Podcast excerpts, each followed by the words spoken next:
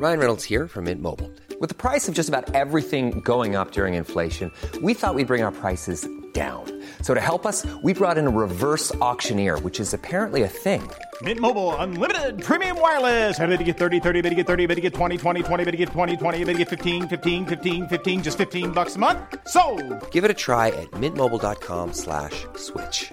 $45 upfront for three months plus taxes and fees. Promo for new customers for limited time. Unlimited more than 40 gigabytes per month. Slows. Full terms at mintmobile.com. A lot can happen in three years, like a chatbot may be your new best friend. But what won't change? Needing health insurance. United Healthcare Tri Term Medical Plans, underwritten by Golden Rule Insurance Company, offer flexible, budget friendly coverage that lasts nearly three years in some states. Learn more at uh1.com. Hey, it's Paige DeSorbo from Giggly Squad. High quality fashion without the price tag. Say hello to Quince. I'm snagging high-end essentials like cozy cashmere sweaters, sleek leather jackets, fine jewelry, and so much more. With Quince being 50 to 80% less than similar brands. And they partner with factories that prioritize safe, ethical, and responsible manufacturing. I love that. Luxury quality within reach. Go to quince.com slash style to get free shipping and 365 day returns on your next order. Quince.com slash style.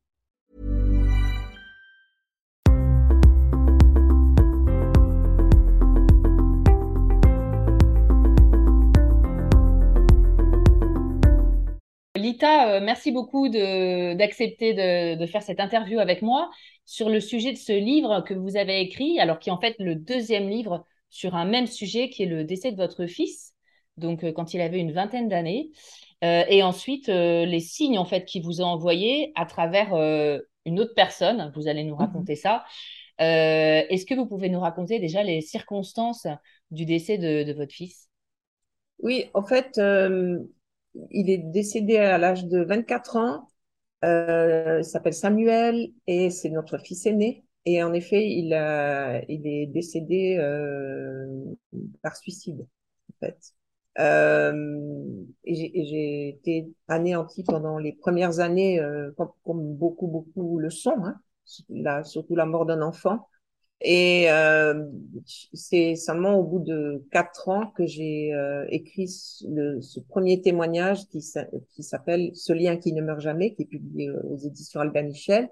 Mais en fait, ce qui avait provoqué cette, euh, cette écriture, c'était un événement vraiment magistral énorme que je pouvais pas intégrer à l'époque, qui était énorme et que je pense qu'il aurait été inaudible pour euh, beaucoup, beaucoup de gens, à commencer peut-être par, certainement par la maison d'édition qui ne l'aurait pas publié parce que ça fait 15 ans quand même maintenant. hein. Mm. Donc c'est bien 15 ans plus tard que je, je, j'ai osé raconter ce qui avait provoqué ma décision de d'écrire ce lien qui ne meurt jamais, qui est un témoignage, le témoignage de mon deuil, en fait, de ma traversée du deuil, on va dire. Donc euh, voilà les circonstances de, de cette euh, c'est un drame, quoi. C'était ce vécu euh, anéantissant que que tant de parents vivent, mais pas seulement des, des personnes qui ont perdu un enfant. Il y en a qui perdent l'amour de leur vie. Il y a, on peut pas comparer les deuils. C'est c'est chaque fois unique et, c'est ça peut être tout à fait dévastateur. Est-ce que vous, euh, alors là, je, je vous replonge rapidement euh, dans le, dans le passé, mais est-ce qu'il y avait des, des signes avant-coureurs de, de, de, ce, de son mal-être? euh? Oui, il a, il a, en fait, il était parti faire un voyage. On appelle ça aujourd'hui un voyage pathologique. Il était parti euh, en Amérique latine pour une année entre guillemets sab- sabbatique, si on veut. Après sa première année d'études post-bac, enfin, c'est en Suisse, alors ça s'appelle la maturité fédérale. Et euh, là-bas, en Amérique latine, il a absorbé quelque chose. Bon, il, était très curieux de nature, donc il, euh, il testait les choses. Et puis, euh, apparemment, il, lui, il a toujours dit que c'était de la cocaïne qu'il avait prise, mais nous, on pense que c'est beaucoup plus grave. Une chose qu'il a peut-être euh, absorbée à son insu. Et il a euh, disjoncté, on va dire. Il n'a jamais retrouvé vraiment son, son identité, quoi. Ça, ça a fait des dégâts monstrueux en lui. Ce qui fait qu'il est, il est revenu en, en Europe. Il a, il a vécu encore deux ans et demi, mais c'était, c'était un calvaire pour lui et pour nous aussi parce qu'il faisait des crises de délire de plus en plus rapprochées. Et c'était, euh, c'était impressionnant comme euh, dans ces moments-là, lui-même avait peur de tuer quelqu'un. C'était, Et il avait, il avait évoqué la question du suicide quelques mois auparavant parce que il voyait pas du aucune issue à sa situation. Ça, voilà, il a, à un moment donné, il a plus pu. C'était, euh, c'était plus possible. Un enfer. Et euh, moi, je dis souvent, euh, quand on aime quelqu'un inconditionnellement, euh, est-ce qu'on peut vouloir à tout prix qu'il reste en vie quand, quand la vie est un enfer pour lui, quoi, pour elle? En fait, cette prise de, de produit l'a rendu, euh, l'a mis dans la folie quelque part? Oui, ça, ça a fait disjoncter quelque chose. Oh, c'est une, une, histoire malheureusement très courante. Hein. Et à la suite de certains produits, euh, on le saura jamais, on n'y était pas. Mm. Mais j'ai beaucoup, j'ai entendu cette histoire d'innombrables fois. Oui, oui, il, il, a plus, il, se, il, a, il savait plus qui il était dans ces moments-là. C'était un, un garçon surdoué qui, qui avait vraiment euh, toutes les cordes à son arc. Hein, au niveau intellectuel, il était vraiment euh, très, très. Euh, il avait des dons énormes et il, il, pouvait plus. Il pouvait, il, pouvait, il a su très vite qu'il pourrait jamais faire, plus jamais faire d'études, etc. Donc ça a été euh, ouais violentiste. Ça lui a grillé le cerveau, quoi. Complètement. Ouais. Oh, je... Ouais. D'accord. Ouais. Et je sais que quand j'ai publié ce lien qui ne meurt jamais, je, toutes les, les interviews que j'ai faites, il y avait à la fin de chaque interview, dans le studio, il y avait deux, trois, quatre personnes qui disaient qu'ils connaissaient ou qu'ils avaient vécu une histoire similaire. Enfin, qu'ils avaient été témoins ah ouais. d'une histoire similaire. Ouais, ouais, c'est très, très, c'était très, très euh, répandu. D'accord. Voilà. Et alors, du coup, et alors, qu'est-ce qui, quand, donc, quand vous écrivez ce livre, ce lien qui ne meurt jamais, quels sont les, les, premiers signes en fait que vous avez quelles, quelles, étaient vos croyances vous déjà au sujet de la mort à ce moment-là? Alors moi je suis euh, donc de tradition chrétienne, euh, protestante, donc euh, avec une liberté de penser qui est, et de croire et de sentir qui est vraiment, on va dire, au cœur de la tradition protestante. Et je, je, je, suis héritière de, de, ce qui a fait quand même le fondement du christianisme, c'est-à-dire le fait que Jésus a été vu vivant par ses amis, par ses proches, par ses plus proches, et même ensuite par d'autres qui ne l'avaient pas connu quand il était sur terre. Il a été vu vivant après sa mort. Et c'est, euh, je dis, un peu euh, ce que je pensais profondément, ce que je croyais profondément, mais ça n'a rien, enfin, ça fait une immense différence quand vous le vivez pour de vrai. Je me quand vraiment votre proche euh, décédé que vous avez enterré euh, et, et, et, enfin, vous êtes dans cet anéantissement de, du jamais plus, de la séparation irrémédiable que tu le reverras plus jamais sur cette terre. Quand vous êtes là-dedans et que, et que vous vivez euh, des, une rencontre aussi lumineuse, aussi pacifiante, aussi joyeuse même, ben euh, tout à coup ça devient extraordinairement concret. Puis moi j'ai aucune peine à m'imaginer comment c'était il y a 20 siècles quand euh, Marie-Madeleine, Pierre, Jean, tous ceux qui ont connu Jésus de près euh, l'ont vu vivant euh, après sa mort. J'ai pas de peine à m'imaginer ça, mais je c'est quelque chose qui est maintenant de l'ordre de mon expérience, alors que euh, alors que jusque là j'y croyais profondément, mais c'était pas mon expérience. Alors, qu'est-ce que été une expérience en fait pour, pour ouais. les gens qui ont qui ont témoigné euh, du, du, fait que Jésus était était vivant, bel et bien, ce qu'il avait d'ailleurs annoncé, qu'il les reverrait, que, etc. Ben pour eux, moi je vois, pour moi c'est du même ordre. Ce qui, ce, qui, ce lien avec euh, notre proche qui est juste de l'autre côté du voile et qui nous fait sentir qu'il est bien, qu'il est dans dans la lumière, qu'il est dans le dans le, profondément euh, aimé tel qu'il est et qu'il est et que tout va bien pour lui, que nous on peut continuer notre vie euh, parce que parce que on peut être complètement pacifié par rapport à ça. Alors justement, pour reprendre le fil de l'histoire de la, votre histoire à vous et de votre expérience, quels ont été les, les premiers signes? Comment ça s'est passé? Alors, j'avais fait euh, ce que je n'avais jamais fait de ma vie. J'avais tenu une sorte de journal intime, ce que je n'avais jamais fait de ma vie, mais la souffrance était tellement insupportable que euh, j'ai eu le besoin de, mettre par écrit euh, des, petites choses de la vie, ce qui me faisait du bien, ce qui me permettait de, ne pas m'effondrer complètement ou de me lever chaque matin parce que c'était vraiment un défi. Hein, et il, il, se passait des tas de petites choses qui ont l'air anodines comme ça, mais qui me faisaient signe déjà du côté de la vie. Sauf que euh, j'étais tellement anéantie que je je les je mesurais pas l'impact et l'intensité de ces petits signes, je les ai appelés des cailloux blancs. Et pendant des, toutes ces années, premières années du deuil, je, je, je notais, tiens, voilà encore un caillou blanc. C'était quoi, par exemple, comme petit signe? Mais ça pouvait venir par un rêve euh, que j'appelais alors une visitation parce que c'était c'était pas un rêve banal, c'était euh, carrément Samuel me euh, me, me disant quelque chose ou, me enfin se manifestant euh, de manière tellement lumineuse et, et bienfaisante que le la journée du lendemain vous vous sentez euh, incroyablement bien comme si vous aviez été vraiment visité. Et ça voilà ça pouvait être un rêve enfin en tout cas dans la, la nuit ou le demi-sommeil j'en sais rien enfin, de cet aspect de cette euh, dimension là soit dans la vie de tous les jours, des synchronicités, euh, beaucoup, beaucoup de synchronicités. Alors ça, je sais qu'il y a beaucoup de gens qui, qui notent ces, et qui, qui, remarquent les synchronicités. Après, la grande question, c'est qu'est-ce qu'on en fait? Oui. Moi, à l'époque, je n'en faisais pas grand-chose, je dois le reconnaître.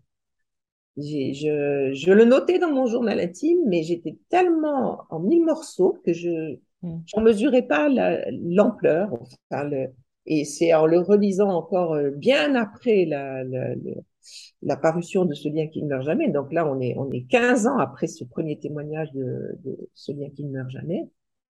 Je me dis, mais c'est quand même incroyable, t'as as vécu ça. Ah, mais mais c'est incroyable, mais ça, ça voulait dire ça et ça, tu l'as peut-être même pas vraiment vu à l'époque, etc. Donc, vous pouvez me donner un exemple justement? Ça me faisait signe. Ouais. C'était quoi comme genre de synchronicité, par exemple? Ben, ou de ce qu'on appelle les hasards. Pour beaucoup de gens, c'est juste le hasard.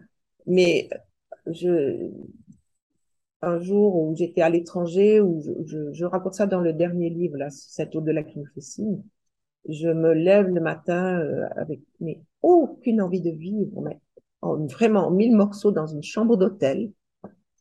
Et euh, je me dis, mais je vais jamais arriver euh, au bout de cette journée. Je, je, c'est, vous savez, ces jours, euh, c'est juste indescriptible. Et euh, machinalement, euh, je regarde par la fenêtre et je vois passer un camion, c'est marqué en anglais See him live, euh, vois le vivant. Alors, pour d'autres, ça leur coule dessus peut-être, mais pour moi, c'est juste une, un clin d'œil. Alors, j'ai beaucoup appelé dans le Sonia qui ne meurt jamais ces moments-là, comme je les ai appelés des clins d'yeux. Ça vient pas de moi l'expression. Clin d'yeux, D-I-E-U, parce que ça, ça fait signe, ça fait signe depuis le royaume de la vie, on va dire. Ça, ça fait signe parce que dans l'instant qui suit, je suis apaisée, je suis euh, rejointe, je suis plus toute seule, perdue dans ce vaste monde en n'ayant plus aucun repère. Parce que c'est aussi ce qui est quand même très très euh, dévastateur dans ce dans ces deuils, c'est la perte de repère. Et là, bah, ça me fait signe, vois le vivant, et euh, c'est pas euh, que je réfléchis puis que je me dis ah qu'est-ce que ça peut vouloir dire. Euh, c'est pas du tout une argumentation, c'est instantané. C'est dans l'instant je me sens reprendre pied dans la vie. Alors après c'est jusqu'au prochain combat hein, parce que c'est sûr que c'est un, travail de longue haleine hein, cette histoire de deuil, d'accepter cette séparation et de l'intégrer complètement. Mais voilà. Et donc vous vous expliquez cette vous l'avez appelé l'événement improbable dans, dans votre livre. La rencontre avec cette jeune femme Alors ça, c'est en effet ce qui s'est produit quatre ans après le, la mort de Samuel. Euh, j'étais euh, vraiment pas en état de vivre ce, cet événement improbable. J'étais pas du tout tiré d'affaire. Hein, quatre ans après, ça avançait parce que c'est un processus quand même cette histoire de deuil. Mais euh, je peux pas dire que j'ai que j'étais tiré d'affaire. Et, et, cet événement improbable, je l'appelle improbable parce que c'était c'est tellement imprévisible que franchement c'est improbable que ça arrive et c'est arrivé. Et improbable parce que c'est pas prouvable. On peut pas le prouver évidemment. C'est je dis tout ce livre là, cet au-delà qui nous fait signe est basé le fil rouge de ce livre, c'est euh, notre expérience, elle est unique et nous pouvons et même je pense que nous sommes appelés à la partager, mais jamais dans l'idée de convaincre quelqu'un, d'argumenter, d'aller dans une polémique. C'est juste mon expérience. Mm. Et si ça peut rejoindre l'expérience d'autres personnes, tant mieux. Et si ça peut donner à d'autres personnes le désir de de partager ce que eux ils vivent du même ordre, eh ben tant mieux. Alors cet événement improbable, vous me demandez ce que c'était exactement? Mm. Alors ça s'est passé en effet euh, euh, à l'étranger aussi. C'était une époque où je faisais énormément de conférences, j'ai compris beaucoup à l'étranger, et je donnais un cours sur la compassion pendant pendant une semaine, un cours intensif euh, dans un cadre universitaire. Et il y a une personne que je ne connaissais absolument pas, qui ne me connaissait absolument pas non plus. Elle avait même jamais entendu mon nom. Toi, j'avais déjà publié pas mal de livres, mais elle n'avait jamais entendu mon nom. Et euh, cette personne a été poussée de toutes parts pour s'inscrire à ce cours alors qu'elle ne voulait pas s'y inscrire. Ça, ça a été euh, vraiment à, à cours redoublé que mais comment? Tu t'es pas encore inscrite mais enfin inscris-toi c'est vraiment il faut que tu t'inscrives etc bon pour finir elle cède et elle, euh, elle vient, ça commence par une conférence inaugurale le premier soir, avant le, pour ouvrir la semaine intensive. Et c'est une conférence sur le deuil, comment intégrer l'inintégrable. Euh, c'est vraiment. Alors je commence, je démarre tout de suite avec évidemment que tout ce que je vais dire est enraciné dans mon expérience de du décès de notre fils Samuel. Et euh, cette personne que j'appelle euh, Myriam, c'est pas son prénom, mais bon, euh, elle, elle est au fond de la salle.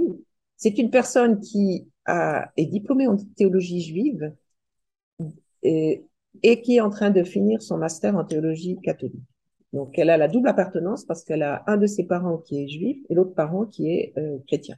Donc, elle a la double appartenance, mais voilà, ça s'arrête là, elle ne me connaît pas, et dès qu'elle entend que je parle de Samuel, parce que elle, ce qu'elle sent, de, le moment où j'ouvre la bouche, non, avant que j'ouvre la bouche, elle sent une présence, présence d'amour en fait, et tellement forte que le voisin se demande qu'est-ce qui se passe, qu'est-ce qu'elle dégage comme ça, et il se méprend, elle, il, croit qu'il y a de la drague euh, en perspective, parce que c'est une présence d'amour. Et elle comprend absolument pas ce qui lui arrive. Elle n'est pas du tout médium. Hein. Elle a jamais vécu ce genre de choses, jamais. Et elle, dès que elle m'entend parler que, du suicide de Samuel, donc elle apprend que j'ai que j'ai un fils qui s'est suicidé. Là, elle se dit c'est Samuel. Ça, ça s'impose pour elle que c'est Samuel qui est là. Encore une fois, elle ne connaît ni mon nom, ni mon histoire, ni rien du tout. Et dans la nuit qui suit, elle est euh, investie euh, complètement par Samuel, qui euh, lui dit de façon répétitive, dis à maman que je l'aime. Ça commence comme ça. Et ça dure pendant une semaine. Donc à peu près toutes les nuits. De, de et puis elle, elle dit, m'a miné mes nuits. parce que il, il la rejoignait toutes les nuits et il lui faisait vivre des choses que lui il avait vécues sur terre et qu'il voulait me, me qu'il voulait partager avec moi, avec nous, parce qu'il y a aussi beaucoup son père qui a été euh, qui était aussi dans ses messages. Et puis il y a eu bon euh, là c'est beaucoup trop long à raconter, mais c'est dans le livre, hein, cet au-delà qui nous fait. Je raconte intégralement ce qui s'est passé, euh, ce que j'appelle cet événement improbable qui dure une semaine et où chaque matin, elle vient avec de nouveaux éléments de la, de la vie de Samuel, qu'elle ne connaît ni d'Ève ni d'Adam, et pour me demander confirmation ou infirmation. Et je dis chaque fois, mais c'est ça. Il a vécu ça, il s'est passé ça, et c'est chaque fois vrai. C'est vrai. Et là, aussi, au début, c'est euh, pourquoi il s'est suicidé, et comment il l'a fait, et pourquoi il l'a fait. Chose qu'on ne savait pas, parce que, ben voilà, il, est parti sans laisser de mots d'adieu à nous. Donc, euh, et c'est et toute une série de phrases, de paroles euh, qu'elle qu'elle retranscrit telles qu'il les entend de lui. C'est c'est euh, je vous dis, elle peut pas l'inventer, elle connaît pas, elle sait rien de tout ça. Elle, et, et, moi, c'est chaque fois dans le mille. Alors, il y a, je sais pas si c'était une question que vous vouliez me poser, mais les, les paroles les plus percutantes pour moi, les plus aidantes, en fait, et la parole principale qui a fait que j'ai repris pied dans la vie euh, à la suite de ça, pas du jour au lendemain. Alors là, c'est vraiment, c'est pas une potion magique et c'est pas du jour au lendemain, parce qu'il m'a fallu du temps pour l'intégrer, tout cet mmh. événement improbable. Mais n'empêche qu'il y a une parole qui m'a touché en plein cœur et que je n'ai jamais, jamais oubliée, qui, qui est fondatrice pour moi. C'est quand il a dit maman, papa, pardon. Pardon, pourquoi? Pardon. Euh, un suicide, c'est pas si facile à accepter, hein, quand même. Euh, moi, je connais des parents qui sont révoltés, euh, pas, pas forcément que des parents, des, des personnes dont un proche s'est suicidé et qui ne lui, ne lui pardonnent pas, hein, et qui sont dans une colère, une révolte, pourquoi tu as fait ça, etc. Alors nous, on nous a beaucoup posé la question, mais êtes-vous révolté euh, par ce geste? Êtes-vous en, colère? Et on ne l'était pas. Parce que, euh, en tout cas, moi, je vais parler en jeu. Moi, j'ai tellement subi d'injustice dans ma vie et j'ai subi des choses tellement dévastatrices dans ma, dans ma toute petite enfance que le, le, subir, euh, être juste injustement traité et ne, et ne et ne rien pouvoir faire la contre, euh, malheureusement, je connais. Et sincèrement, euh, cette demande de pardon de Samuel, elle, est, elle a comme été venant pas seulement de lui, mais je dirais du vivant grand V, quoi, de Dieu, de peu, peu importe comment on l'appelle finalement, de la source, de, de plus grand que lui. C'est comme si on me, là-haut, on me demandait pardon pour, pour le, pour les, les, choses destructrices euh, et totalement injustes que j'avais pu subir depuis toute petite. Et y compris évidemment après parce qu'il y a une suite. Hein, je veux dire, Samuel, il a quand même joliment porté mon histoire sans le savoir. Donc euh, son suicide s'inscrit quand même dans toute une toute une histoire de de, de mal subi, il faut l'appeler comme ça. Et ce, cette demande de pardon, euh, pour moi, ça, je ne peux pas vous l'expliquer. Là, je vous fais des je vous fais des phrases, mais c'est très profond. Hein. C'est très profond comme ça m'a rejointe. Ça m'a rejointe en plein cœur, c'est-à-dire euh, tu es réhabilité. Je, je, le développe dans ce livre, ce lien qui meurt, ce, cet au-delà qui nous fait signe. C'est tout ce sentiment de réhabilitation. Tout, c'est pas passé inaperçu. Tout ce que tu as enduré dans ta vie est, est, est dans la lumière. Et, et maintenant, j'ai un sentiment de restauration de tout mon être, de, de, de réhabilitation. On m'a rendu justice, si vous voulez. À travers cette parole de Samuel, on m'a rendu, la vie m'a rendu justice. La vie grand V m'a rendu justice. Et ça, ben, je crois que c'est euh, c'est le fruit euh, numéro un parce que à partir de là, c'est vraiment cette parole qui m'a fait reprendre pied dans la vie, je pense, m'a réconcilié avec la vie et m'a ramené du côté des vivants. Alors pas en 24 heures encore une fois, pas en 24 heures, mais ça m'a vraiment ramené du côté des vivants. Et je dirais que c'est la, la, la, la chose la plus percutante, on va dire, de cet événement improbable, même s'il y en a d'autres, parce que évidemment que, que Samuel euh, me, nous fasse comprendre à travers Myriam qu'il est en train de se pacifier progressivement et de, et de se, et de grandir, et de grandir en, en maturité, en sagesse, et, euh, et, de voir dans la lumière de manière totalement consciente ce qu'il n'avait pas pu voir vraiment sur la terre et comment il pouvait vraiment euh, s'apaiser. C'est pour moi un baume immense parce que évidemment il était parti tellement tourmenté. Quoi. Donc ça c'est un, un, baume immense euh, venu par cet événement improbable. Et puis la troisième chose que je pourrais dire, mais j'en sélectionne juste trois, hein, mais ça me paraît les plus importantes peut-être c'est euh, tout ce qui me transmet qu'il faut absolument que j'écrive. Donc, cet appel à l'écriture. Bon, j'écrivais déjà des livres de théologie, de spiritualité, mais là, il s'agit de témoigner par l'écriture.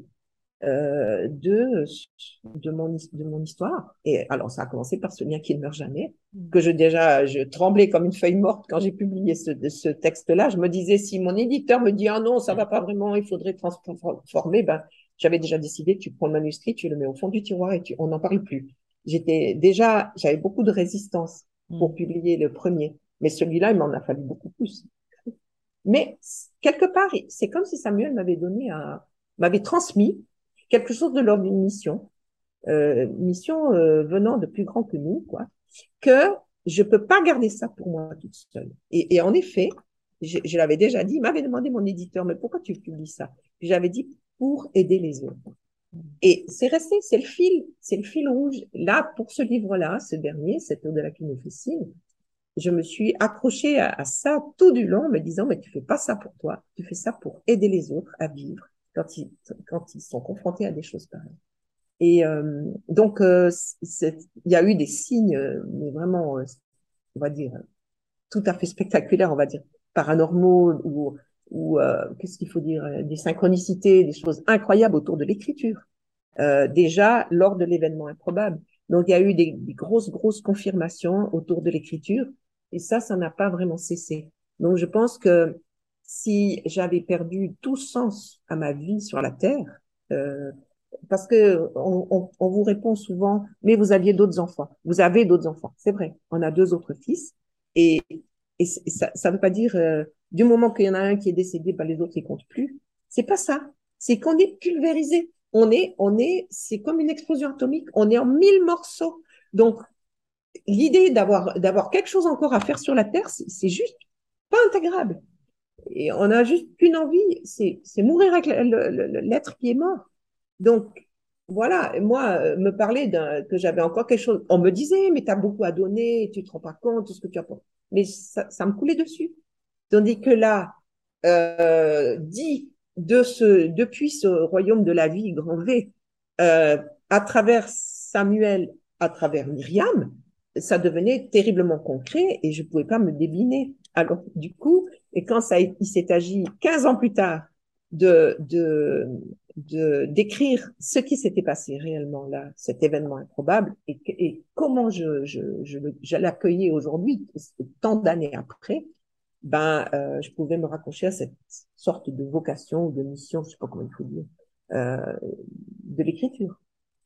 Quels sont, euh, au-delà du, du, enfin, au-delà du, du, besoin de témoigner et, où votre fils euh, vous, vous dit, mais témoigne, euh, explique ce qui se passe, etc., est-ce qu'il vous dit d'autres choses qui, qui, peuvent être applicables à tout le monde, entre guillemets, au-delà du fait que qu'on ne meurt pas avec le, le, le, corps physique Est-ce qu'il vous donne d'autres clés de compréhension, d'autres conseils, d'autres sur la vie, sur la mort?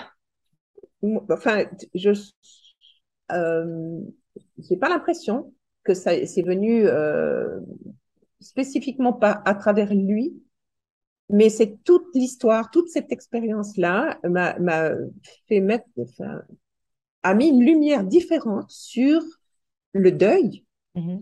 Et c'est vrai qu'aujourd'hui, ce que je peux dire aujourd'hui n'est pas exactement ce que bon, il y a des choses qui sont les mêmes. Par exemple, mais ça, quelque chose qu'il faut dire et redire, ça fait pas faire l'économie du tout de la douleur de la séparation.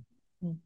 Ni ce genre d'événement, ni les synchronicités, ni ce qu'on appelle aujourd'hui les VSCD, c'est vécu subjectif de contact avec un défunt, ni une expérience de, euh, quelle que soit, les expériences qu'on peut faire, euh les, émis, les, comment on appelle ça aujourd'hui, euh, les expériences de mort imminente. Hein, mm-hmm. avant on disait NDE qui est la, le sigle euh, anglais euh, ou quelles que soient les expériences, mais euh, beaucoup de gens vont voir des médiums aussi.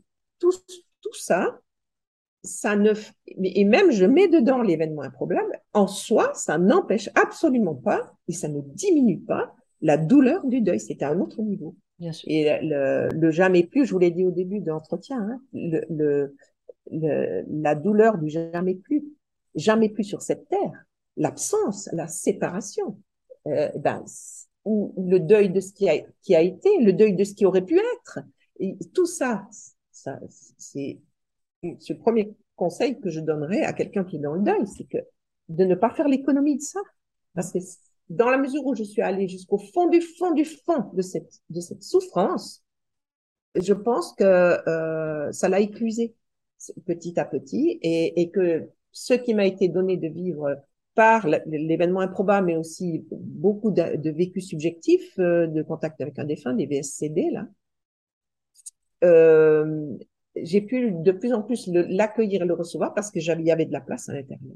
Parce que c'était plus encombré par euh, les regrets, les, euh, on aurait dû faire comme ça. Tout le nombre de choses qui, en fait, nous empêchent de lâcher vraiment notre proche, de le laisser aller dans la lumière, c'est énorme. Hein. Et ça, ça prend du temps.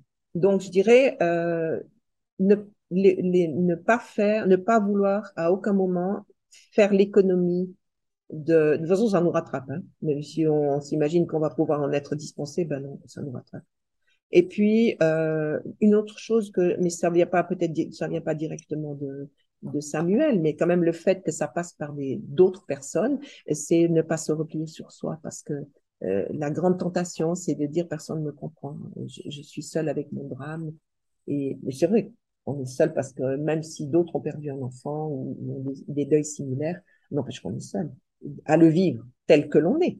Donc, ne pas, au fond, ce qui m'a, plus que jamais, j'étais toujours une personne relationnelle, très relationnelle, mais je crois que ça m'a décuplé mon, mon besoin euh, viscéral de, de partager avec d'autres et d'écouter d'autres et, et de parler de mes expériences, mon expérience. Donc, je, je crois que même même si euh, la communication était très difficile, parce que souvent, bah, les gens en face, ils disent, ben, au mieux, ils disent, ben, je sais pas quoi te répondre, je, je, je suis maladroit, j'ai pas, pas les mots, je, j'ai pas vécu ça, je... Mm. mais quand même, euh, c'est rester du côté des humains, rester dans, dans le monde des humains. Et euh, voilà, l'autre chose que j'ai apprise, alors beaucoup à travers cette, ces expériences, euh, l'événement improbable et, et, celles qui ont précédé, les, les, signes qui ont précédé ceux qui ont suivi, c'est justement de noter les signes. J'entends beaucoup de gens aujourd'hui me dire, oh mais quel dommage, j'aurais dû marquer ce qui m'est arrivé parce qu'il m'en est arrivé. Et, là, on fait pas un concours de spectaculaire. Hein. C'est euh, ce qui est, est, lumineux, intense, euh, riche de sens pour quelqu'un ne l'est pas forcément pour quelqu'un qui l'entend. Mais notez vraiment, ne pas, pas passer comme chat sur braise sur, sur ces signes-là, parce qu'ils ont peut-être beaucoup plus d'impact en réalité, en réalité si je les remarque, si je les laisse résonner en moi et si je les intègre progressivement.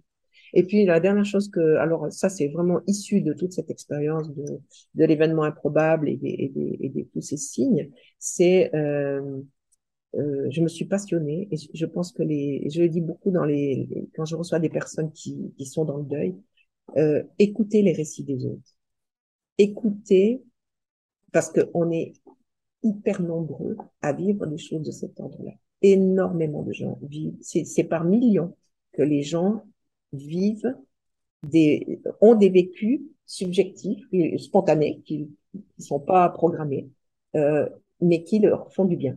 Et c'est à ça qu'on voit que ça vient de la vie grand V, c'est que ça fait du bien.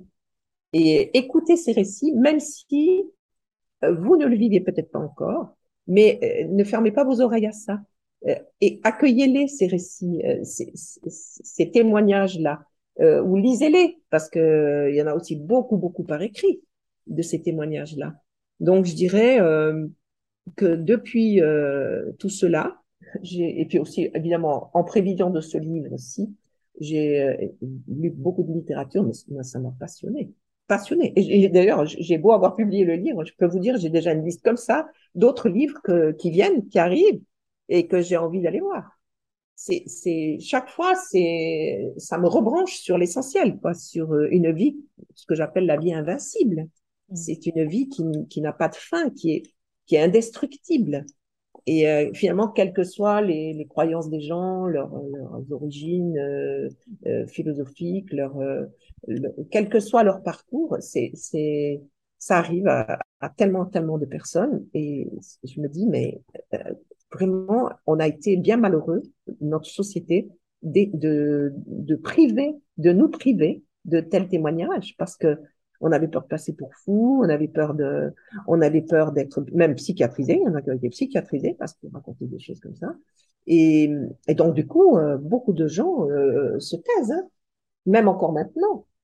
Par contre, je remarque que dès que moi je commence à parler, même modestement, même euh, pas des, des choses tellement spectaculaires, mais vraiment des petites choses, eh bien les gens, pouf, ils y vont. Ils disent mais moi aussi, mais moi aussi, et puis il m'est arrivé ci et ça. Donc, il y a, voilà, c'est ça, ça nous remet quand même dans le courant de la vie. Et d'une vie vraiment terrestre. Hein. on, c'est, faudrait pas croire que tout ça, ça nous branche sur euh, euh, un monde parallèle et puis on, est perdu pour l'humanité euh, terrestre. C'est juste le contraire, ça nous enracine, ça nous enracine encore plus dans notre vécu terrestre. Est-ce qu'il y a des... Parce que euh, moi aussi, je me suis beaucoup intéressée à tous ces sujets depuis longtemps. Alors, euh, il y a euh, Raymond Moody qui avait écrit ce fameux livre dans les années 70, qui a ouvert un peu la porte, on va dire. Et puis mhm. derrière, il y a eu énormément de gens qui se sont intéressés au sujet, et puis des scientifiques, etc., qui ont écrit des livres et tout. vous parlez, vous aussi, un peu de, de cette histoire de la récente, on va dire, de la recherche sur ces sujets. Oui. Est-ce qu'il y a des, des, livres qui vous ont particulièrement marqué, des auteurs, des témoignages que les gens qui nous regardent pourraient aller voir eux également? Alors, euh, tout à fait. Il, il bon, je me suis intéressée à la, aux convergences euh, stupéfiantes entre ces, ces expériences, euh, on va dire spirituelles au sens large, de, de contact avec l'invisible, avec nos invisibles. Les Africains disent les invisibles pour parler des, des ancêtres ou des personnes qui sont de l'autre côté du voile. Entre ces expériences-là, personnelles, euh, subjectives, les expériences de, qui sont racontées dans la Bible, parce que ça en est truffé. C'est truffé d'expériences, euh, évidemment beaucoup dans le Nouveau Testament avec les, les Pâques et, les, et toute cette euh, vie au, au, centuple qui s'est qui s'est développée euh, après que que Jésus a été rencontré par ses plus proches et, et convergence entre tout ça et les données scientifiques sans compter les autres religions euh, qui le bouddhisme en particulier mais il y, a c'est pas du tout quelque chose qui serait bizarre juste concernant euh, une petite partie de l'humanité. Euh, et c'est devenu tellement... Euh, Moody était un, un, pionnier, mais il y a aussi Patrice Van Hersel qui avait publié La Source Noire. Là, c'était carrément une enquête auprès de tous les, scientifiques de l'époque. Et puis maintenant, le, le, relais a été pris depuis, depuis lors. Hein. Depuis lors, euh, des quantités de, de, de, scientifiques travaillent sur ces sujets. On a euh, aujourd'hui, là, je un de ces livres que je lis après, après que le mien est apparu, c'est un de Christophe Forêt, le psychiatre, euh, qui euh, écrit Cette vie, trois petits points, et après. Et il a dit, c'est une vaste enquête, en fait, le sous-titre, c'est ça, c'est une vaste enquête sur le, le justement, le, alors, purement scientifique, euh, sur le, ce phénomène d'une de, conscience qui n'est pas euh, enfermée dans un cerveau, mais qui est par-delà, donc euh, qui continue à, à vivre, à agir euh, par-delà la mort. Et, et, là, il se base strictement que sur des. Alors là, si on veut du matériel scientifique, il faut lire ce livre-là parce que bon, il dit que malheureusement l'essentiel de cette de cette littérature est en, en anglais. Parce que c'est les anglo-saxons, comme souvent, ils sont drôlement en avance sur nous. Comme souvent sur ces sujets. Mais ça vient. Oui. Mais ça vient en Europe euh, tranquillement. Et euh, il faut juste que les mentalités bougent. Et quand on voit les chiffres, euh, parce que c'est des études qui, qui se, la, plusieurs de ces scientifiques sont même athées à la base, Bien ou, sûr. ou, ou complètement euh, à la base même allergiques à ce genre de choses. Mhm. Et, et on, ce sont des études vraiment entièrement basées sur les, les, les expériences, les enquêtes, c'est avec des outils qui sont euh, de la pure objectivité. Quoi. Eh bien, euh, quand on voit les chiffres, euh, c'est juste effarant. Quoi. On est, euh, c'est largement un quart de la population qui vit des choses alors à des degrés différents, mais de l'ordre de ce que j'appelle l'événement improbable ou des d'autres euh, vécus subjectifs. Et c'est pas juste une petite affaire anecdotique maintenant aujourd'hui. C'est et puis alors pour ce qui est des ennemis, là, enfin des expériences de mort imminente, alors là c'est c'est des c'est millions à travers le à travers le monde qui ont fait cette expéri ces expériences de de de d'aller de, de, de l'autre côté du voile et, et, et, ce qui est très fascinant dans cette littérature, c'est que ça, ça se rejoint. Moi, c'est ce que j'ai essayé de faire dans ce livre-là, c'est de montrer que les textes, il y a des textes qui sont dans la Bible et qui rejoignent complètement euh, les, les, les, recherches les plus pointues au niveau scientifique. C'est fascinant. Dire que Jean, par exemple, l'évangéliste, euh, il dit Dieu est lumière. Il, ne cesse de parler de la lumière que ce soit dans les expériences euh, personnelles, comme ça, les VSCD, les, les etc., mais dans la littérature scientifique, euh, ben, on fait état de, ces, perceptions. Avec la physique quantique, évidemment, euh, euh, toute cette histoire autour de la lumière, ça devient de plus en plus clair, c'est le cas de le dire.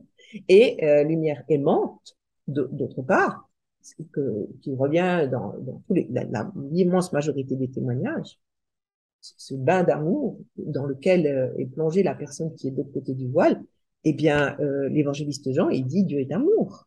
Et si on met ensemble Dieu est lumière, Dieu est amour, on a, moi je suis persuadée qu'il a vécu quelque chose de, de cet ordre-là, l'évangéliste Jean. On a cette lumière infiniment aimante, euh, ce bain d'amour, de compassion dans lequel on plonge euh, en, traversant ce voile. Comment vous expliquez, c'est une question que je me pose parce que pour parler justement un petit peu des religions et en, l'occurrence de la religion chrétienne, euh, à la base il y a cette histoire de Jésus qui a priori scientifiquement il est établi qu'effectivement il a vraiment vécu, etc. Comment vous expliquez que derrière il y a eu tous cette vision un peu manichéenne avec le péché, si on fait pas ce que l'Église nous dit, on va en enfer. Et je pense que ça a éloigné beaucoup de gens aussi de la spiritualité, de la croyance, parce que ça devient le, Dieu moralisateur. Toi, tu fais bien, toi, tu fais mal. Mhm.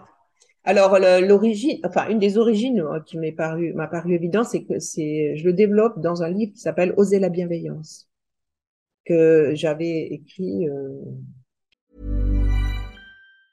Hey, I'm Ryan Reynolds. Recently, I asked Mint Mobile's legal team if big wireless companies are allowed to raise prices due to inflation.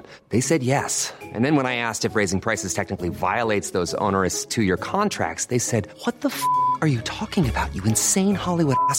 So to recap, we're cutting the price of Mint Unlimited from $30 a month to just $15 a month. Give it a try at mintmobile.com slash switch. $45 up front for three months plus taxes and fees. Promo for new customers for limited time. Unlimited more than 40 gigabytes per month. Slows. Full terms at mintmobile.com. Even when we're on a budget, we still deserve nice things. Quince is a place to scoop up stunning high-end goods for 50 to 80% less than similar brands. They have buttery soft cashmere sweaters starting at $50, luxurious Italian leather bags, and so much more. Plus, Quince only works with factories that use safe, ethical, and responsible manufacturing. Get the high-end goods you'll love without the high price tag with Quince. Go to quince.com/style for free shipping and 365-day returns. Euh, j'avais en je me c'est 2010, je sais plus, je sais plus la date exacte, mais euh, oser la bienveillance, c'était, c'était euh, au fond euh, questionner le, le, tout ce dogme du péché originel, parce que c'était un dogme qui a été euh, décidé au début du 5e siècle, ce qui veut dire qu'on a vécu jusque-là sans, sans cette chape qui dit que vous, moi, tout le monde, tout être humain, déjà dans le ventre de notre mère, on est déjà corrompu, on est déjà mauvais. Et ça, ça a été inculqué pendant 15 siècles quand même en Occident. Bon, et on, on l'a exporté aussi. Hein. Donc, euh, c'est terrifiant. Mm. Et, et, là, euh, donc, c'est un livre où je suis allée vraiment voir les, les, les textes euh, de la tradition chrétienne, à quel moment ça s'est fait, pourquoi on l'a fait, et, et, comment on l'a inculqué et martelé pendant 15 siècles. Donc, euh, bien sûr, ça a archi éloigné de, du message. Ça n'a plus rien à voir avec le message de, de, de, de, de Pâques, le message initial quand on, on, voit la joie des, des, des premiers, premiers, on les appelait les adeptes de la voix, on les appelait même pas des chrétiens, on les appelait des adeptes de la voix, V-O-I-E. Mm. Et eh bien, quand on voit ce, ce, ce dynamisme, cette, cette joie, que, sans, sans, les idéaliser, mais je veux dire, il y avait une énergie de vie extraordinaire au départ, euh, qui venait justement, que Jésus leur avait dit, je, je resterai avec vous tous les jours, et, et, et, je vous verrai et vous me verrez. Enfin, tous ces textes-là, c'est lumineux. Et, si seulement on en était resté là. Mais après, ben, je crois qu'il y a des jeux de pouvoir là aussi. Il y a, il y a le poids de Saint-Augustin, évidemment, euh, qui, à un moment donné, euh, s'est cru obligé de, de, de, dire, ben, de développer ce thème de, ce péché originel qu'on est, qu'on est mauvais depuis le, depuis le ventre, le ventre maternel. Après, bah, l'Église a, a, continué sur cette lancée, puis euh, on sait ce que ça donne. Hein. Ça donne d'ailleurs une peur, euh, une terreur de l'enfer. Mm. Parce qu'évidemment, euh, il y en a un qui nous attend de l'autre côté, le, le père Fouettard, qui, qui va faire le, la, la, liste de tout ce qu'on a fait de mauvais. Évidemment, jamais la liste de ce qu'on a subi, jamais. C'est toujours nous les méchants, les mauvais, etc. Donc ça donne des, des gens encore terrifiés aujourd'hui même, hein, encore aujourd'hui en tout cas dans les personnes âgées, on va dire celles qui ont une culture chrétienne assez forte. Mm. Mais hum, ça n'a rien à voir avec le, message de l'évangile, ce que Jésus a, euh, transmettait de, cette, euh, de ce royaume de la vie. Ça n'a rien à voir. Et sur le thème de l'enfer, euh, pour, pour faire euh, un parallèle avec aussi les expériences de mort imminente ou les sorties de corps, enfin voilà, tous les gens qui sortent de leur corps à un moment en le voulant ou en le voulant pas. Mhm. Euh, et euh, je crois que alors la grosse grosse majorité des, des gens qui font des expériences de mort imminente sont des, expériences de mort imminente heureuses entre guillemets où ils revoient de, leurs parents morts, décédés, leur famille et même des témoignages incroyables de, de, gens qui disent mais en fait j'ai vu ma petite sœur mais maman est-ce que j'avais une petite sœur? Et la maman dit oui oui en fait j'ai avorté avant que tu naisses euh, des choses incroyables qu'ils pouvaient pas savoir qu'ils pouvaient pas connaître enfin bref. Euh, mais voilà majoritairement c'est toujours très bénéfique. Et puis il y a une petite partie mais existante quand même de gens qui disent qu'ils ils sont allés dans un endroit extrêmement euh, enfin voilà horrible Qu'est-ce que, qu'est-ce que vous en pensez de ça, vous? Alors, c'est un tout petit pourcentage et je crois que les chiffres, c'est entre 2 et 4 C'est, c'est très, très peu. Et euh, il faudrait que moi, ce que je questionnerais à ce moment-là, c'est euh, qu'est-ce que la personne euh, euh trimballait ou, trimballe. Dans son sa vie, son, son psychisme Est-ce qu'elle est dans, dans des grands, grands tourments Mm. euh, intérieure, vie, euh, en relation avec son histoire, son histoire euh, d'enfance ou, ou, son histoire familiale?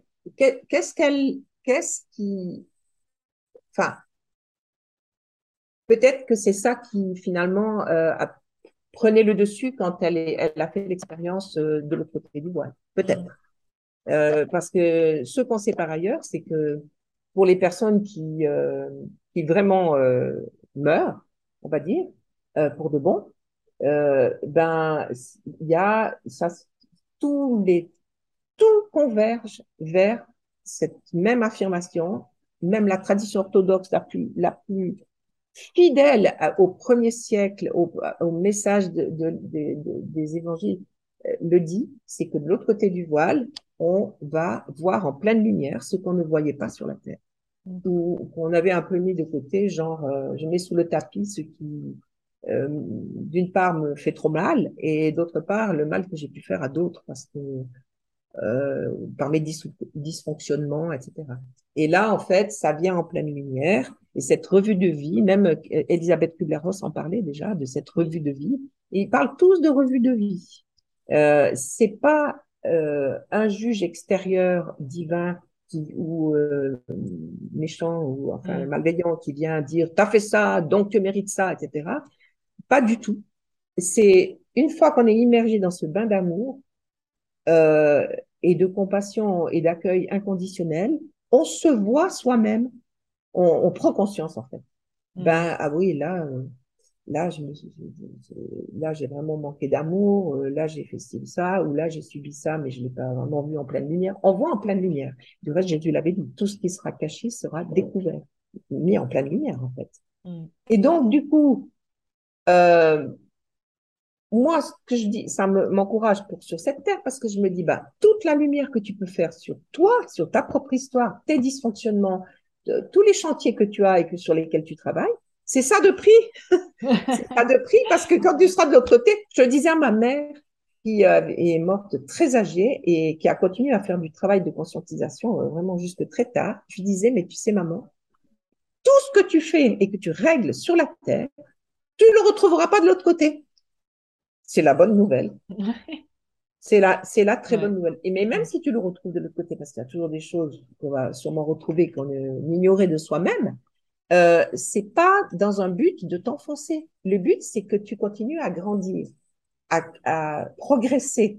C'est ce que disait Kubler-Ross. Elle, elle, elle, était médecin. Elle a eu 14 doctorats honoris causa. Elle était tout ce qu'il y a de plus scientifique. Et elle disait, de l'autre côté du voile, on ne cesse de progresser. Or, les orthodoxes disent exactement la même chose. Ils disent, mais on est, tous les textes traditionnels, patristiques ou autres, ils disent, que on est appelé à se rapprocher de plus en plus, toujours plus, de cette lumière euh, aimante, euh, juste infinie, sur laquelle on n'aura jamais prise, mais grandir, croître, évoluer, monter. Il y a aussi le verbe monter qui revient très souvent. C'est ça. C'est et on est aidé. De l'autre côté, on a des aides qui font qu'on va pas rester à stagner dans ah ben oui j'ai j'ai raté cette chose là j'ai été à côté de la plaque et puis quelle horreur et c'est sans issue pas du tout tu prends conscience, tu, tu, tu vois, tu vois la chose et tu, ça te permet, tu conscientises. Et Samuel, il l'a vécu. Ça, il l'a vécu avec Myriam. Des choses dont il a pris conscience pour pouvoir aller plus loin, pour pouvoir progresser, s'accomplir de plus en plus. Donc, euh, euh, moi, si j'avais encore eu peur de la mort, ce n'était pas mon cas depuis cet événement improbable. Il y a, il y a plus aucune peur ou appréhension de la mort. Mais si je l'avais encore, de lire tous ces témoignages, mais ça fait un bien.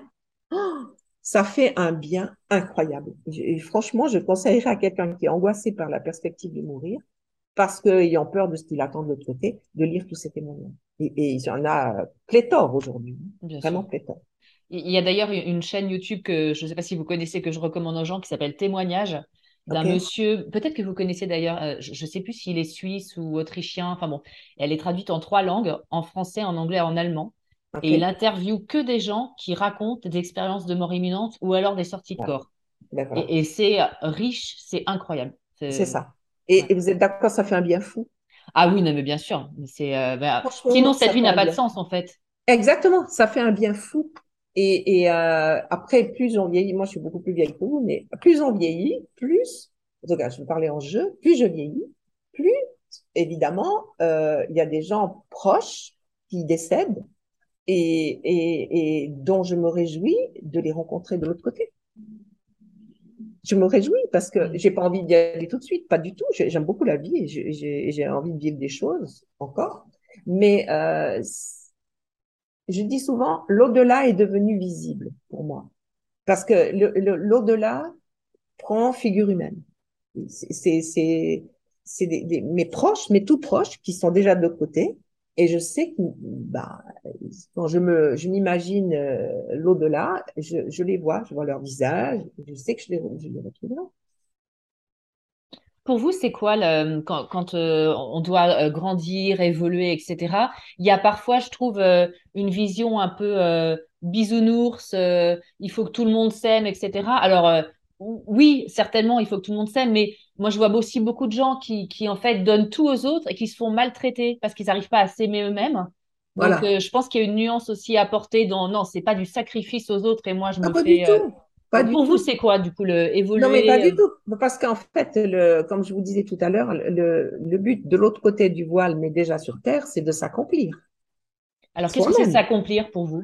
Eh ben, c'est cette fameuse parole que Jésus disait, soyez accomplis comme votre Père Céleste, on pourrait dire, comme la source de votre vie, l'origine de votre vie est accomplie. C'est-à-dire, dans le sens de aller vers une, une, une complétude, une, euh, parce qu'on a, on a plein de potentialités, mais on les exploite pas beaucoup ou pas assez. Et qu'au fond, on a progressé, évolué dans le sens d'être de, plus en plus conscient euh, de, de eh ben, par exemple, puisque vous évoquez ça, euh, si je prends conscience que je ne, moi-même, je ne m'aime pas assez, ou, pas comme il faudrait, je suis tout le temps à me m'effacer pour les autres et tout, il y a quelque chose qui ne joue pas, mmh. ça va pas. L'accomplissement de soi, euh, si tu aimeras euh, le Seigneur, l'éternel, ton Dieu, etc., de tout ton cœur, et ton, et ton prochain comme toi-même, comme mm. toi-même. Mm. Donc, euh, comme toi-même veut dire que tu as à te prendre, tu as à te prendre en compte autant, parce que tu, comment tu peux aimer l'autre si toi, tu t'aimes pas toi-même? Donc, il y a un travail. Et là, ce travail-là, ben, euh, on, on, peut le faire sur Terre, si on, on devient conscient de ce, qu'on a ce problème-là, et puis, on peut évidemment euh, se dire que de toute façon, euh, il y a des on partira quand il y aura encore des chantiers pour nous, évidemment. Et quand on, on partira, ben, on continuera à travailler sur ce chantier-là, mais dans le sens de euh, parvenir à cette, cet accueil inconditionnel de soi-même, au moins autant que de l'accueil inconditionnel de, des autres. Vous, vous êtes euh, accompagnante euh, spirituelle. Enfin, oui. Qu'est-ce que, en quoi ça consiste? Comment vous aidez les gens euh, Qu'est-ce qui leur fait du bien d'ailleurs en général? Oh bah, je pense que tout ce qu'on a dit depuis une heure, ça leur fait du bien. Vous leur enverrez la vidéo. et surtout, vous savez ce que ça fait? C'est que c'est quand même aussi, ça a été un moteur énorme pour écrire ce livre aussi. C'est ça les valide dans ce qu'ils vivent eux.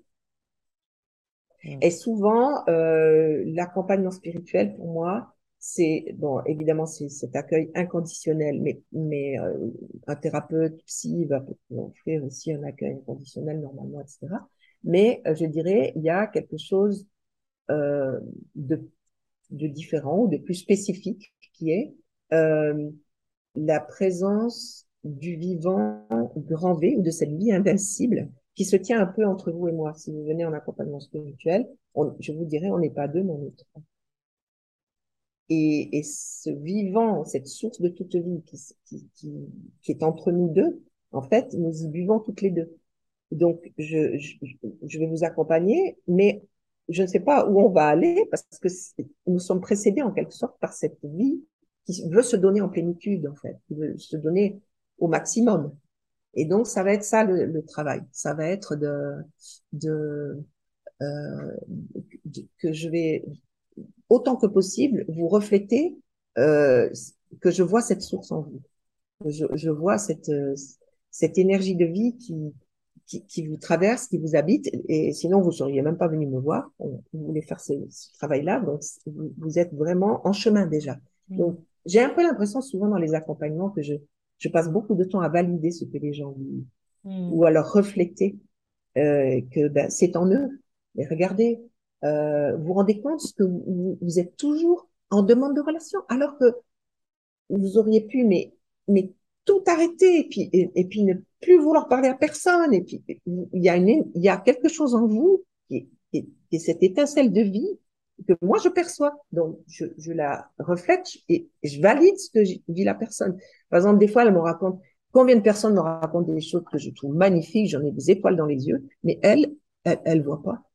Elle raconte ça euh, sur un ton banal euh, et elle, elle, minimise, minimise et elle banalise. Et puis, moi, je dis, mais c'est extraordinaire ce que vous avez vécu là. Ou alors, il y a des rêves qui sont des rêves complètement bouleversants, fondateurs. Je leur dis, mais c'est vous qui l'avez rêvé, c'est pas moi. Donc, c'est pour vous. Donc, c'est validé, c'est validé que, ben, ou alors si elle me raconte des expériences un peu comme nous parlons là depuis un moment, euh, de, de, de, contact avec des, des, un défunt, etc. Euh, ah, vous croyez pas que je suis folle? Ah bon, mais ben, je sais pas si j'ose vous le dire. Ah ben alors, euh, dès qu'elle ose le dire, euh, moi, je, je, la remercie. Je dis, mais c'est un cadeau que vous me faites. Et, et, et elle peut valider pour une bonne raison, c'est que moi aussi ça m'arrive, mais ça arrive à des, à des millions d'autres. Donc ça, ça fait un bien fou parce que la personne, elle, elle reprend confiance en elle, qu'il y a en elle du solide. C'est ça. Et qu'est-ce que vous pensez des, des personnes qui... Euh, parce que je, moi, j'ai l'intime conviction que quand on est, quand le petit bébé, on, est tous on a tous un cœur pur. Et puis, on voit bien qu'on ne prend pas tous les mêmes chemins. Oui. Il y en a qui restent euh, un peu voilà, dans l'amour, etc. Et d'autres qui partent complètement en vrille ouais. et qui deviennent euh, voilà, avec de la haine, etc. Ouais. Euh, alors, c'est la psychologie, mais, mais aussi, quel est votre avis, vous? Qu'est-ce qui fait qu'il y a des gens comme ça qui, à un moment, se perdent en chemin et, ouais. et, et ne sont plus que haine, ressentiment, euh, colère, violence ouais. Je fais un peu ma pédante, mais je, mais je, je, je rappelle euh, Oser la bienveillance. Parce que dans ce livre-là, il y a énormément sur euh, les blessures, le traumatisme de, depuis l'enfance, déjà le traumatisme de la naissance, les blessures à un âge où on est détruit dans sa confiance, et, et comment euh, la violence éducative, la maltraitance, et, et tout ce que un être humain encaisse dans sa vie depuis quelquefois in utero, mmh. déjà. Et ben c'est faramineux ce que euh, être humain encaisse dans sa vie. Et après, euh, on vient lui dire qu'il est mauvais, qu'il est méchant. Mais regardons ce qu'il a subi depuis le début. Voilà. Après, euh, c'est pas parce qu'on a subi des choses épouvantables ou même des choses vraiment graves qui, qui, nous ont handicapés pour la vie qu'on va automatiquement devenir un délinquant, un abuseur, un prédateur, etc. Bien sûr que non. Mais n'empêche que dans l'autre sens, il faut vraiment s'interroger. La personne qui se comporte comme ça maintenant, moi je demande à voir quelle est son histoire. Je demande à savoir comment, comment elle a vécu depuis qu'elle est née. Et là, on peut discuter. Mais c'est vraiment tout le thème de oser la bienveillance. Et donc après, ça serait un choix, parce qu'effectivement, on a tous plus ou moins vécu des, des, traumatismes, des voilà. Alors il y a des gens qui ont des, des vies, mais mais c'est Zola, enfin c'est l'enfer hein, du début à la fin. Et pour autant, euh, il y en alors il y en a qui vont devenir des prédateurs, et il y en a qui vont devenir des gens qui, au contraire, vont avoir un cœur énorme et vont tout donner pour aider. On a l'impression que c'est un peu un choix. Voilà, c'est un de choix. quel côté on va? Mais c'est un choix. C'est complètement un choix. Vous l'avez dit, c'est vraiment un choix. Hmm. Euh, choisi euh, entre j'ai mis devant toi la vie et la mort. C'est un vieux texte de, la Bible hébraïque. J'ai mis devant toi la vie et la mort. Et, la, la, question c'est le choix. Vas-tu aller sur un chemin de vie ou sur alors ça a l'air radical comme ça, mais moi je dis mais si vous mettez un demi orteil en direction de la vie, vous êtes déjà dans la bonne direction. Hmm. Et un demi orteil dans la direction de la vie, c'est que vous vous repliez pas sur vous, et vous faites pas vous-même toutes les questions, toutes les réponses et vous vous dites j'ai besoin d'aide, j'ai besoin de parler à un être humain. Là, vous avez déjà une toute petite amorce du côté de la vie et c'est et c'est la bonne direction. C'est la direction qui compte, l'orientation. Et quand on est confronté comme ça à des gens, alors on le voit dans l'actualité internationale, mais euh, dans notre quotidien, à, des gens comme ça qui ne sont plus que dans le ressentiment, dans l'affirmation d'eux, enfin voilà, dans quelque chose de mal entre guillemets. Euh, Comment euh, on interagit avec ces gens-là? Ouais, je, On, je sais pas. je, il y a des personnes où j'ai beaucoup de peine parce que ça fait tellement longtemps qu'elles ont pris ce chemin de mort. C'est un chemin de mort parce que c'est un chemin qui tue les relations. Euh, un chemin de mort, c'est la mort pour eux et la mort pour leur entourage. Et euh, là, je refais ma pédante. parce que le livre qui a précédé celui-ci, c'est Faire face à la perversion. Et là, ça, développe vraiment ce, thème. Il y a un chapitre d'ailleurs qui dit, mais il y a des cas où euh, il faut se retirer parce que euh, il y a des personnes tellement toxiques et destructrices, mais qui surtout ne, ne peuvent pas ou ne veulent pas, on ne peut pas décider, mais si c'est pouvoir ou vouloir, euh, faire autrement. Et c'est un tel chemin de mort qui entraîne la mort autour d'elle que euh, même Jésus conseillait de se retirer dans ce cas.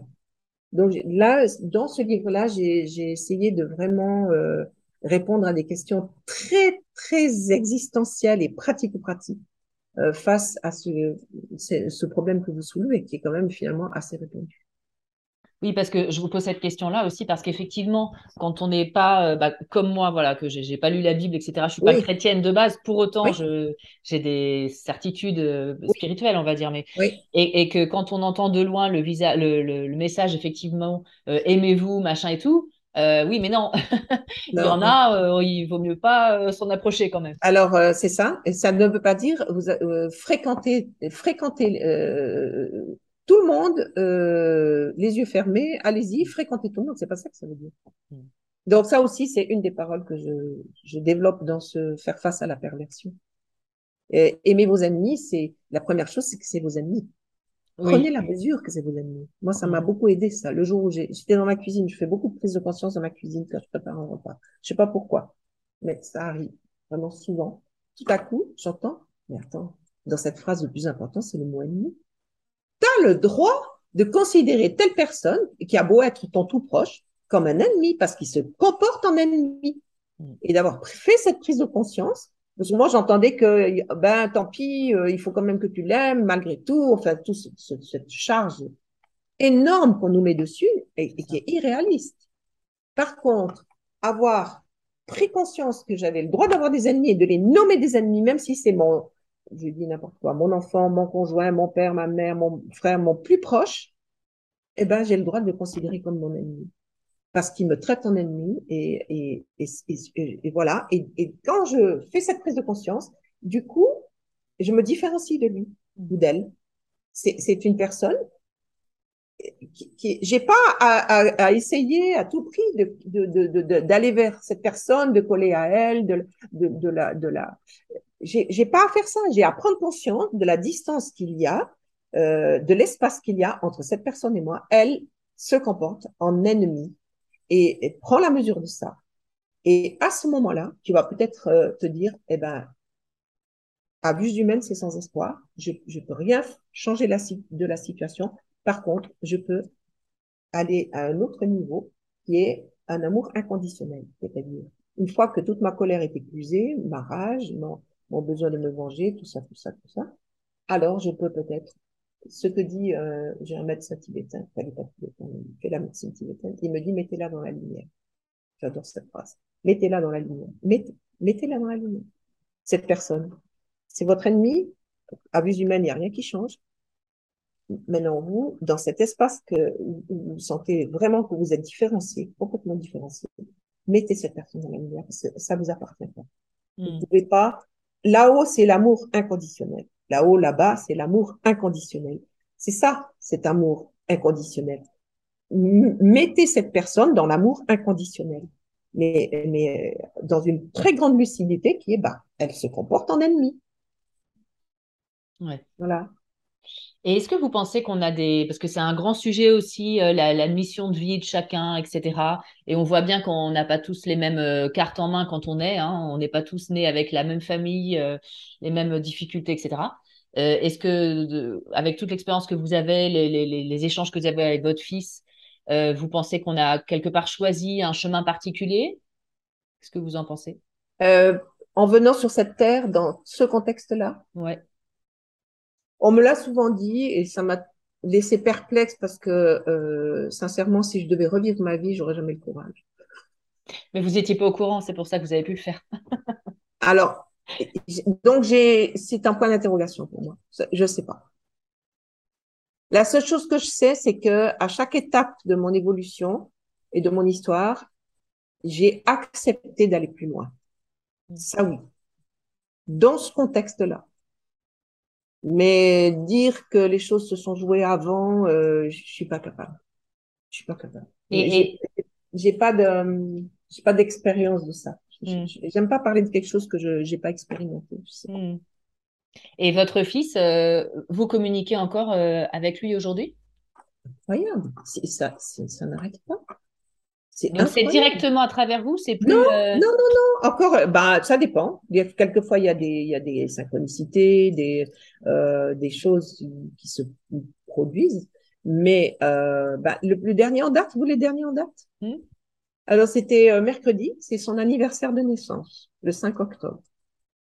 Hmm.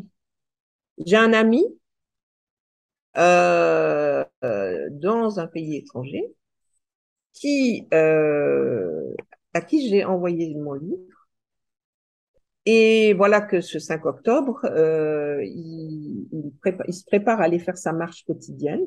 Il, attache ses chaussures et à ce moment-là, il, est, il reçoit, il, sent une douleur euh, énorme au niveau du, du cœur. Il y en a qui diraient le chakra du cœur, enfin, au niveau du cœur.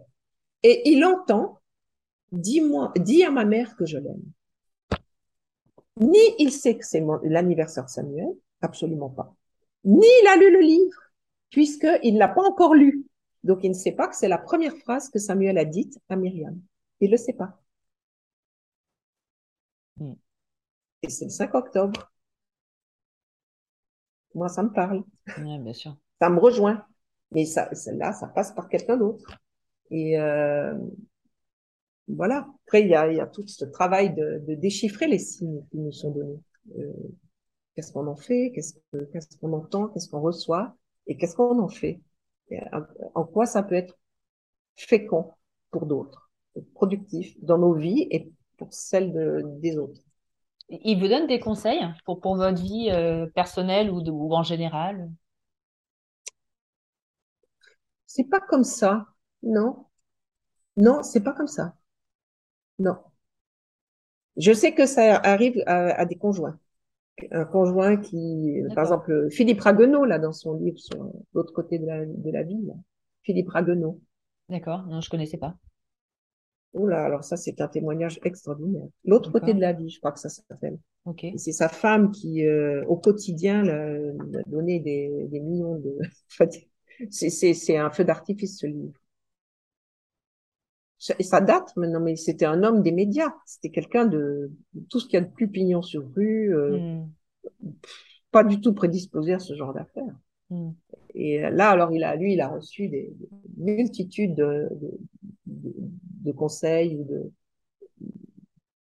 Il était en lien quotidien avec sa femme décédée. Mais c'est touchant parce qu'à un moment donné, il dit Je vous supplie de me croire. oui. Une dernière euh, question pour euh, synthétiser et pour être, euh, parce qu'on on allait très loin, on va revenir à quelque chose de plus pragmatique, entre guillemets.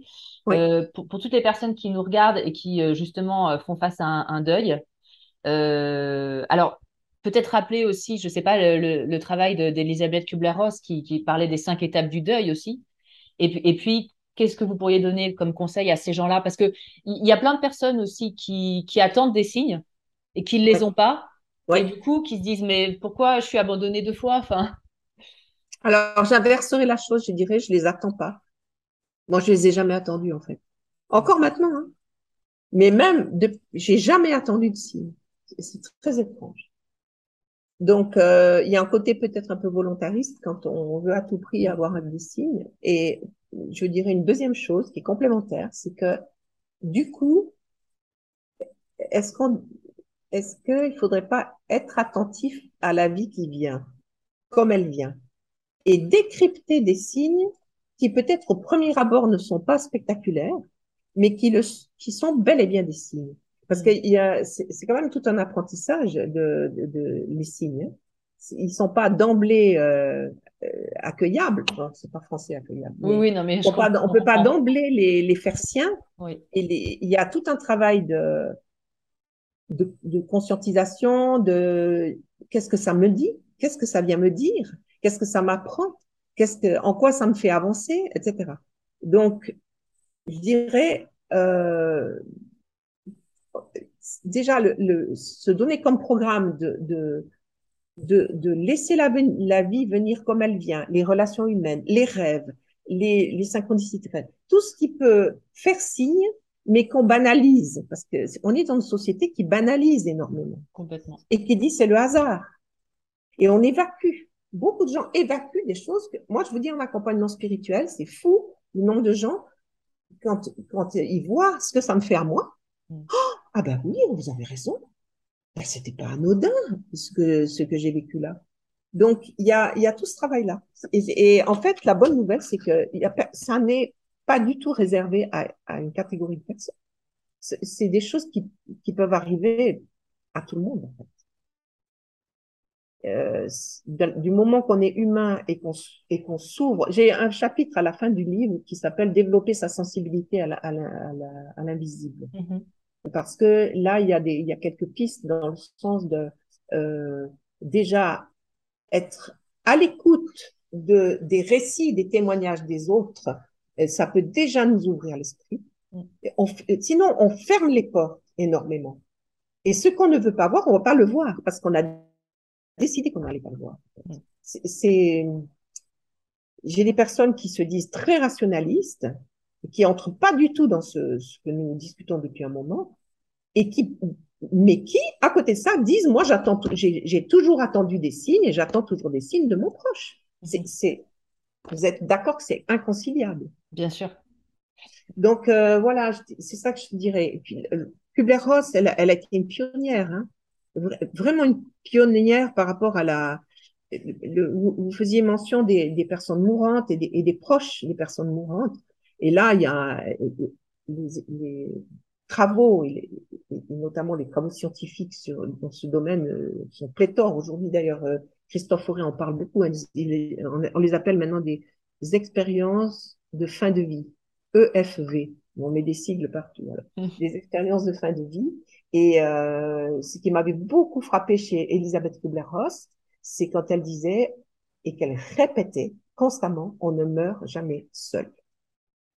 Et que donc, euh, en fait, cette proximité des personnes déjà entrées dans la lumière, mais qui sont juste de l'autre côté du voile et qui viennent à la rencontre de la personne mourante, c'est même des choses que certains proches vivent aussi eux, alors qu'ils ne sont pas du tout en train, eux, de mourir. Ah et, et, ce qui en, il en résulte une telle joie, un tel apaisement, et, et la, la, personne qui est en train de qui va décéder se réjouit hmm. de retrouver son grand-père, son sa mère, son petit frère. Enfin, c'est vraiment euh, très impressionnant cette, euh, cette euh, disparition totale de la peur de la mort. Parce que le, l'au-delà est habité, comme je disais mm. tout à l'heure. Et, et, je suis attendue.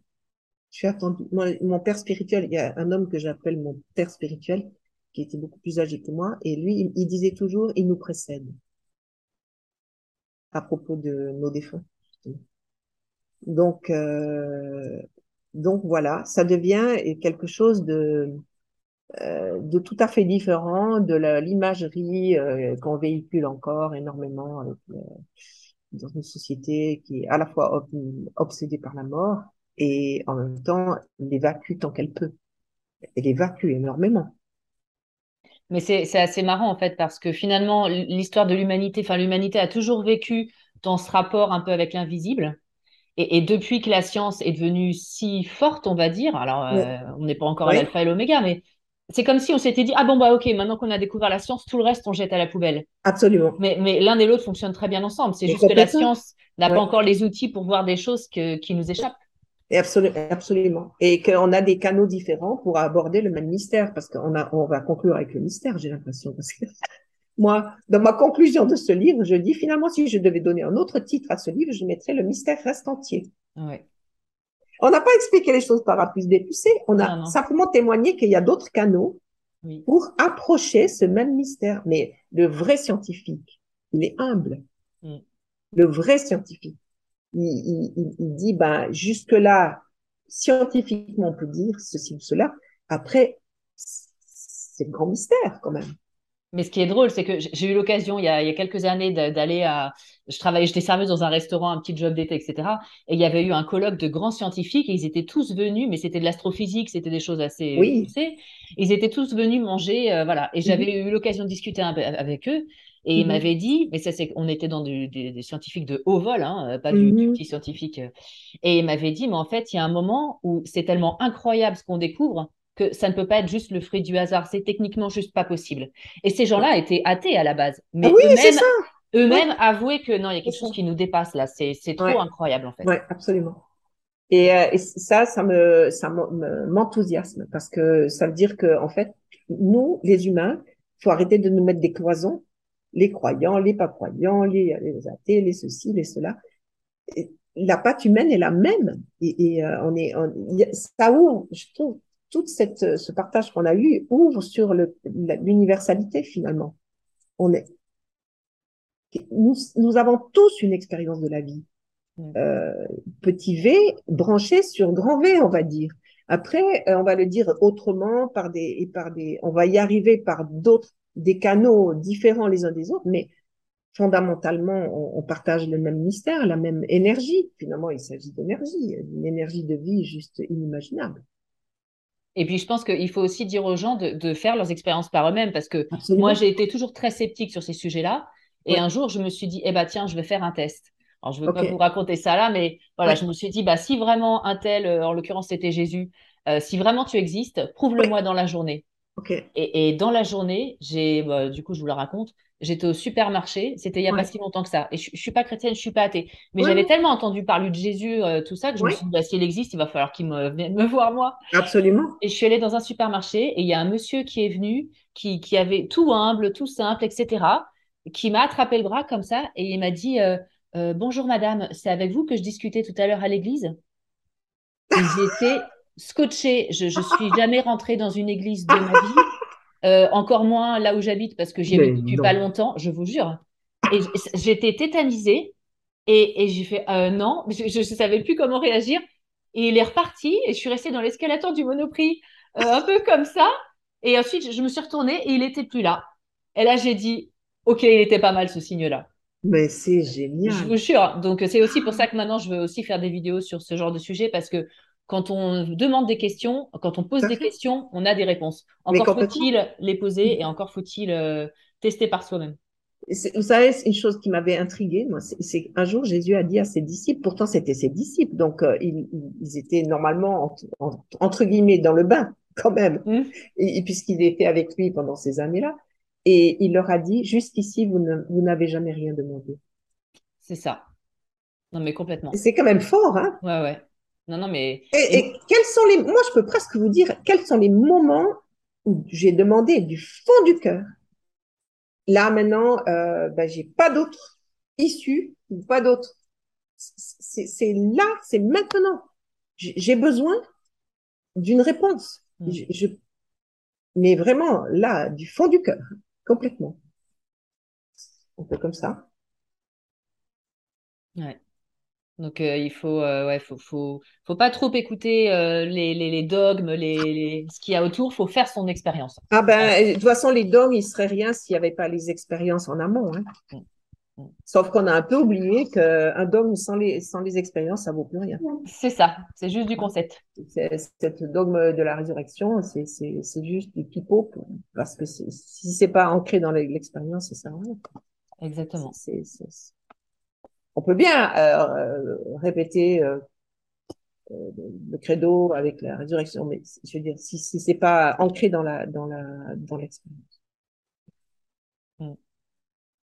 Ouais. Bon, et eh ben, on arrive à la conclusion de cet entretien. Eh ben, super. Qui était extrêmement riche. Merci à vous euh, beaucoup. Ouais, ça a été vraiment un moment fort. Hein. Merci beaucoup aussi. Bah, merci à vous. Ça, ça me touche aussi.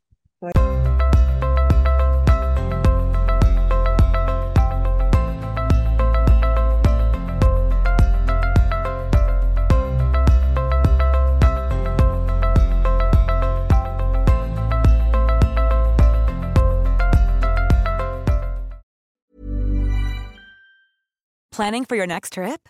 Elevate your travel style with Quince. Quince has all the jet setting essentials you'll want for your next getaway, like European linen, premium luggage options, buttery soft Italian leather bags, and so much more. And is all priced at 50 to 80% less than similar brands.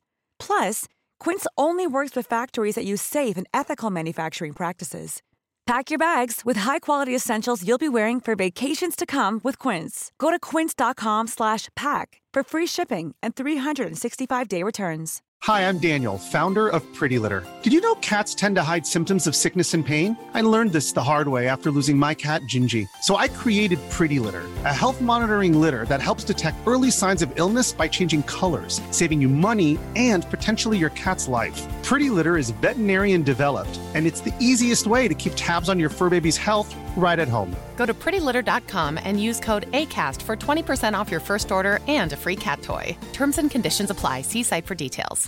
Imagine the softest sheets you've ever felt. Now imagine them getting even softer over time. That's what you'll feel with Bowl and Branch's organic cotton sheets. In a recent customer survey, 96% replied that Bowl and Branch sheets get softer with every wash. Start getting your best night's sleep in these sheets that get softer and softer for years to come. Try their sheets with a 30-night guarantee. Plus, get 15% off your first order at bowlandbranch.com. Code BUTTERY. Exclusions apply. See site for details.